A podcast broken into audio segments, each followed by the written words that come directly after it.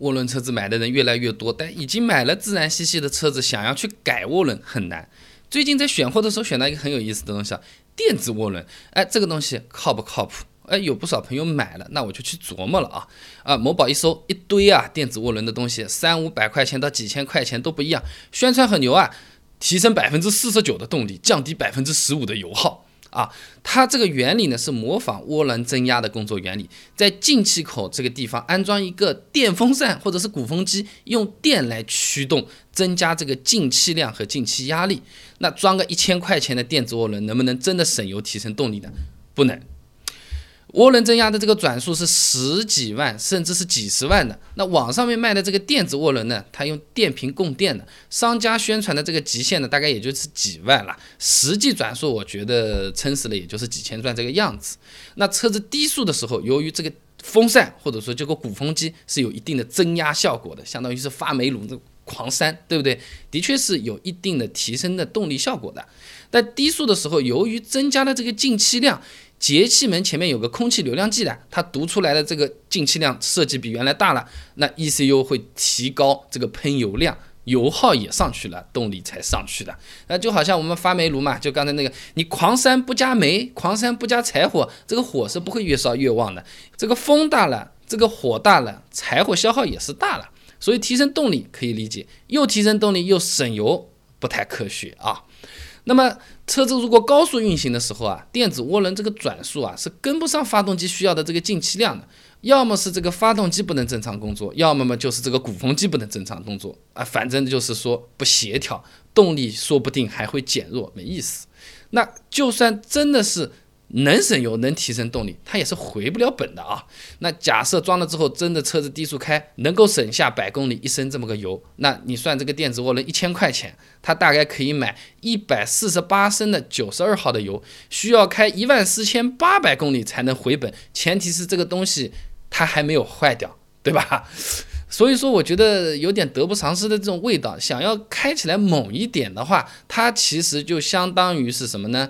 帮我们额外的再踩了脚油门的这种感觉啊，什么意思呢？就是原本我们油门，比如说踩了十啊，那它这个涡轮电子涡轮给你弄一下，相当于踩到十五甚至踩到二十的这么一个效果。那其实我们不加这个东西，自己直接油门踩到二十，效果也是差不多的。ECU 不变，那么进气量越大，喷油量也就越大，这个比值不变化。基本上是没有办法省油的啊！你感觉动力好，其实就是这个油门帮你踩的深了一点了，所以叫电子油门啊。而且它还有后续隐患，电子涡轮它是装在这个空滤的位置的，它对进气的过滤效果就不能保证了。这个进去的灰尘过多，那么发动机的磨损就会加剧，会折寿的，动力啊、油耗都是会受影响的。等到那个时候已经晚了，你再把它换回原厂空滤啊，这个进气道里面的灰尘也很多了，持续影响。做清洁也是非常麻烦的。还有这个电子涡轮啊，它是直接连在汽车的电瓶供电的。车子一点，它就开始工作了，给电瓶也会产生额外的负担了。你就要想想好了嘛，开车开空调，夏天制冷压缩机运转的时候，是不是感觉特别费油啊？这个电子涡轮道理也是一样的，这个电用掉本身就是要费油的。所以说，我觉得这个东西啊，目前看是不太靠谱的。但是。还的确是有靠谱的东西，这个东西哪里来？不是某宝来啊，是汽车厂家自己设计的，是比较靠谱的。那基本上比较有名的这些汽车厂家，他都是在琢磨这个东西的。呃，为什么呢？就是现在的这个涡轮啊，经常会产生就是低速的时候，嗯一下要冲上去的时候不给力，要慢个两秒钟，然后再往前面上去的。这个呢就是涡轮迟滞，要解决这个问题用。电子涡轮还是不错的。目前什么法雷奥、奥迪、斯巴鲁这些厂家都开始研发永磁材料制作的无刷电机，哎，这个电子涡轮转速是可以上万的。那而且有些量产的也用了，比如说奥迪的 SQ7，呃，就是用法雷奥 EPC 的电动涡轮增压器的，最高转速可以达到七万转。